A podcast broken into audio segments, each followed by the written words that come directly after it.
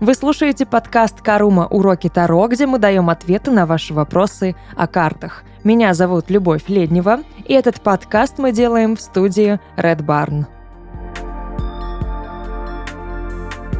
Как-то так зародилась традиция, что под конец сезона мы начинаем говорить о каких-то очень интересненьких темах, которые идут практически как ответвление от основной нашей мысли в течение сезона, в течение вообще почти всего подкаста.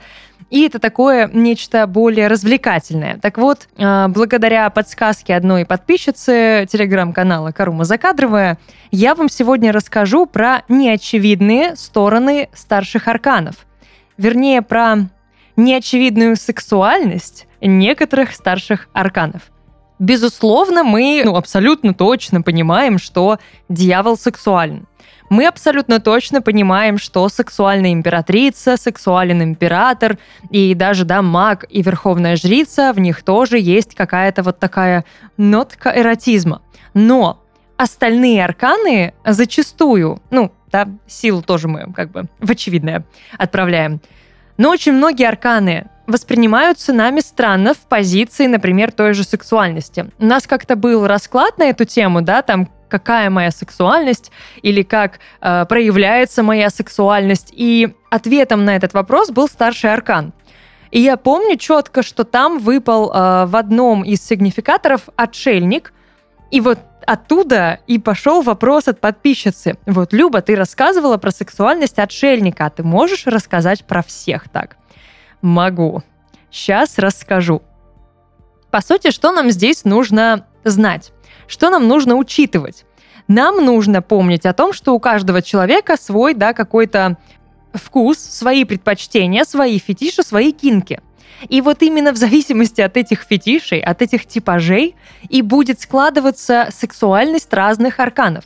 Ну вот, например, да, кого-то заводят вот такие, ну, помоложе, будем говорить откровенно, да, и все называть своими именами. Какая-то вот такая наивность, детскость, э, игривость, несерьезность. И здесь мы берем шута. Может быть, даже здесь будет солнце, но у солнца немножко другая энергетика. Э, шут нас заряжает именно вот этой игрой, тем, что это все несерьезно. То есть ты можешь попробовать да, и что было в Вегасе, остается в Вегасе. Никто ни, никогда об этом не вспомнит и никогда тебя за это не осудит. Это вот такой один раз попробовали, забыли. Все, мы об этом не вспоминаем, да, мы об этом не говорим. Но вот эта энергетика непосредственности, открытости, вседозволенности не дьявольская, а детская. Она, конечно, может, да, ну, быть очень интригующей притягательной. Это может быть сексуально. Здесь просто надо понимать, что, ну, кого что заводит, то тот и будет искать в каких-то арканах. Кого-то будет заводить, да, вот такой архетип бати, э, мужчины сильного, именно вот с патриархальной, да, такой вот прям позиции, да, это будет такой прям император. Властный, стукнул по столу и все. Кто-то предпочитает такую заботливую фигуру, чисто мамочку, да, которая и соберет в школу ранец и, и при как бы, ну, и салфетку, если что, протянет. Для чего уже как бы сами решайте. И это будет императрица.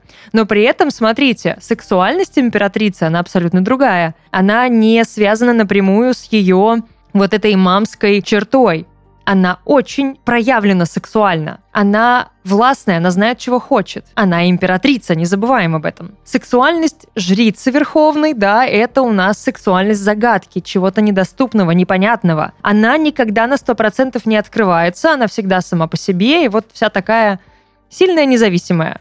Маг — это тоже, да, это вот такой какой-то недостижимый, супер независимый какой-то вот игрок и сам себе на уме творец. Вряд ли это какая-то игра серьезная, но да, он горит ярко, он притягивает внимание к себе, поэтому, конечно, его может хотеться.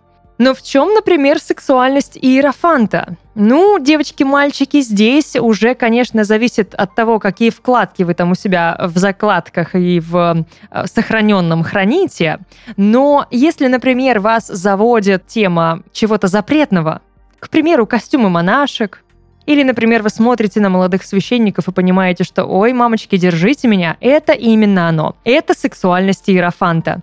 Это сексуальность знания, мудрости, глубины и здесь нет пока что пошлого контекста, хотя, ну, как бы сами решайте, будет он здесь или нет. В этой теме, в этом выпуске все имеет двойной смысл. Ладно, давайте я просто об этом расскажу, и мы пойдем дальше. Иерофант — это, ну, запретный плод сладок. Ты как бы понимаешь, что нельзя, ну не надо. Но хочется капец как очень хочется. И вот сидишь и думаешь, да, и ерзаешь, и прям не можешь держать себя в руках, и понимаешь, что ну нельзя, а хочется. И вот это нельзя, но хочется, и есть суть иерофанта. Кто-то, конечно, да, пойдет на поводу у своих фантазий, и почему нет? Вполне это можно все реализовать. Это реально будет какая-то, наверное, здесь ролевая игра с э, подчинением, вполне может быть. Ну, как бы решайте сами.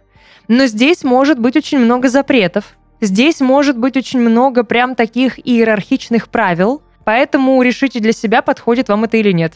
Влюбленные тут все понятно. Тут сексуальность буквально на картах, да, голые ребята. Колесница это движение, это постоянное стремление, это динамика, это вот такая какая-то энергия неуемная абсолютно, да, и не, даже неосознаваемая до конца. В целом, наверное, тоже это более распространенный, да, какой-то мотив энергии, чем у отшельника, до которого мы сейчас дойдем. Но ничего такого здесь сверхъестественного нет. Это больше очевидное. Сила Тут все тоже достаточно понятно, потому что это буквально карта желания, да, вот такой вот прям энергии, э, влечения. Не вопрос. Здесь именно вот такое соединение, даже больше, наверное, будет двух противоположностей. Это такое вот именно не то, что первобытное влечение и желание, да, а неконтролируемое. Это про, вот, ну, короче, просто карта влечения. Это буквально карта сексуальности. Воплощение сексуальности и влечения, если можно так сказать. Отшельник. В чем его загадка? Вот именно в загадке. Он абсолютно недоступен, он абсолютно не среди людей простых. Я попытаюсь сейчас более конкретно и более детально это объяснить. Отшельник всегда сам по себе. Но, зараза, он так притягателен. Не обязательно представлять отшельника как какого-то, не знаю, там, прыщавого бледного задрота, который, э, сгорбившись, ходит, да, в какой-то там мантии и весь такой заросший, немытый. Нет, это не отшельник, это, это уже не, не совсем то, о чем мы говорим. Отшельник, он просто окружен каким-то ореолом знаний, мудрости, но не мудрости Иерофанта. Иерофант, да, он при этом еще и такой весь консервативный и будет говорить, что нужно, что не нужно. Отшельник, у него нет границ. Он, по сути, открыт к предложениям, любым предложениям. Но это не та сексуальность, которая гарантирует продолжение. Да, там что-то может быть. Да, там будет очень интересная история. Да, вы попытаетесь разгадать эту загадку, и она будет вас еще преследовать очень долго, и вы попытаетесь навязаться отшельнику, чтобы понять его, но у вас не получится, потому что он всегда будет ускользать. Но как бы с рассветом отшельник уйдет, если даже не раньше. А даже если не уйдет, все равно будет понимание, ощущение того, что вы им не обладаете. Он никому не сможет принадлежать, не будет принадлежать, какие бы обстоятельства ни были, в каких бы вы ни были отношениях. Он может быть изумительным классным другом, отшельник, хороший оратор, да, он очень многому может вас научить в разных контекстах. Но это абсолютно гордая, независимая фигура. Им надо восхищаться, на него нужно смотреть прям, да, как на Бога, а, тогда можно действительно, ну вот, откусить кусочек от отшельника, если можно так выразиться, можно эм, приблизиться к этой загадке, попытаться ее понять. Это круто, это того стоит, и это очень много дает впечатлений и сильно заряжает. Поэтому, когда вы встретите отшельника, скорее всего, вы поймете, что это отшельник. Там очень глубина такая прям мощная. И с точки зрения сексуальности, и с точки зрения мудрости, просто, да, осознанности, психологизма, человеческой какой-то глубины. Короче, с сексуальностью у него все в порядке. Колесо фортуны. Что здесь? Ну, здесь непредсказуемость абсолютная. Здесь свобода от любых предубеждений, от стереотипов, от каких-то навязанных, опять же, мыслей, от традиций. Это вот та непоколебимая внутренняя свобода, которая граничит немножечко да, с безумием. Колесо фортуны — это случайность. По сути, колесо фортуны — это сексуальность случайной встречи или связи, тут как хотите. Но это вот такое стечение обстоятельств, которое не оставляет ни шанса. И вы четко понимаете, а, все, сдаюсь, давай, пойдем, да. Или не да, ну тут как хотите, как бы, это ваше дело. Справедливость, сексуальность холодности, сексуальность такой надменности даже, наверное, я бы сказала, да, то есть здесь тоже может быть мотив игры во власть, да, в чьих руках будет эта власть. Может быть даже что-то про БДСМ. Как хотите. Но, скорее всего, здесь будет даже намек больше на честность. То есть вы встретились, там, не знаю, хорошие вы друзья или нет, в каких вы отношениях, да, допустим, это какая-то первая встреча, все случайно, без обязательств, вы четко, открыто друг другу об этом заявляете, да, как бы это на один раз больше мы не увидимся. В этом тоже есть своя изюминка. Это тоже заводит, когда человек прямо говорит, да, о своих намерениях, о своих предпочтениях. А справедливость очень четко и прямо всегда обо всем говорит. Это честность. И это заводит. Но при этом здесь есть отстраненность. Как бы, да, ну, сорян, никакого слияния душ. Нет, этого не будет. Это честность. Это такая вот м- глубокая справедливость в отношениях любых. Ну, как бы и в сексуальности тоже. Повешенный, э, казалось бы, да, причем тут повешенный, что в нем может быть сексуального? Позиция жертвы. Кому-то очень хочется пожалеть. А здесь синдром спасателя может, конечно, немножечко, да, так вытесняться ощущением того, что это сексуально, но кого-то это тоже может абсолютно запросто заводить. Плюс какой-то нестандартный подход к жизни, нестандартный взгляд на вещи. Это необычный человек, он отличается от других. Поэтому, да, он может притягивать внимание. Смерть. Мы не будем, да, сейчас углубляться в то, что кого-то и смерть реально буквально может заводить, но здесь, наверное, такая, знаете, энергетика тайного, немножечко, может быть, запретного, умение говорить о том, о чем обычно молчат, умение принимать вещи такими, какие они есть, признание своих слабостей, понимание конечности всего, осознание, очень философская на самом деле здесь сексуальность зарыта. Ее не просто вытащить из смерти, ну, потому что карта такая, извините, но она там есть. Это закрытость, это тоже определенная, да, недоступность будет. И допрыгнуть до смерти, так, чтобы прям заглянуть туда, сложно, но возможно. Потому что у смерти притяжение очень сильное. Это, в принципе, по самой теме смерти понятно. Это всегда притягивает, это всегда интригует. Но как бы и сексуальность на этом и строится. Умеренность. Ну, мне кажется, это классический сценарий, когда мы да, думаем о том, что дьявол должен, ну, так как бы там, не знаю, что, что-нибудь сделать с ангелом, там, совратить или испортить. То есть то, вот, вот оно это и есть, да. По сути, мы берем какое-то чистое создание, какую-нибудь паиньку, да, и делаем из паиньки дерзкую такую прям красотку, которая потом будет разбивать сердца. Ну, это самый такой сейчас, да, клишированный был пример, но э, он очень наглядный это энергетика вот этой непосредственности, неопытности, чистоты, да, наивности тоже определенной, доверия. И да, для кого-то это сексуально. И, в принципе, это вполне даже может быть сексуально. Дьявола не трогаем, тут все понятно. Башня. Как башня может быть сексуальной? О, ребята, если бы я сейчас привела в пример, что говорят про башню в русской школе Таро, и что ее создатель пишет о ней. Но я не буду этого делать, потому что это просто отвратительно, мерзко и очень женоненавистнически. Я не стану этого делать. Но это было прям фу. И да, там был очень такой грубый сексуальный подтекст. Но не сексуальный, ну, грязно-сексуальный, прям... Не, очень нет. Но что действительно сексуального в башне? Эм, а это притяжение разрушения. Вообще сама эстетика разрушения, она очень притягательная. Это примерно как и притяжение смерти ты тянешься к этому, потому что это неизведанное, непонятное, это неконтролируемое. Башня, да, это то, что тебе сразу говорит, я тебя уничтожу. И для кого-то, да, это сексуально. Кто-то прям вот с головой туда рванет, прыгнет со скалы и типа «давай, разрушь меня полностью». Да, здесь могут быть какие-то наклонности уже, ну, опять же, да, в сторону БДСМ. А может и нет. Кому как бы что нравится. Но здесь выход за рамки привычного восприятия. это пробовать что-то новое, то, что обычно, наверное, даже пугает. Возможно, именно вот с этой позиции можно рассматривать сексуальность башни. Да, то есть это выйти за рамки, например, своего типажа. То есть ты понимаешь, вообще не твой типаж. Что человек обычно, да, вызвал бы у тебя какое-то там не омерзение, но как минимум опасение, страх, да, вот такое настораживать должен. А тут стоишь и думаешь, я, я попал. Ребята, спасите.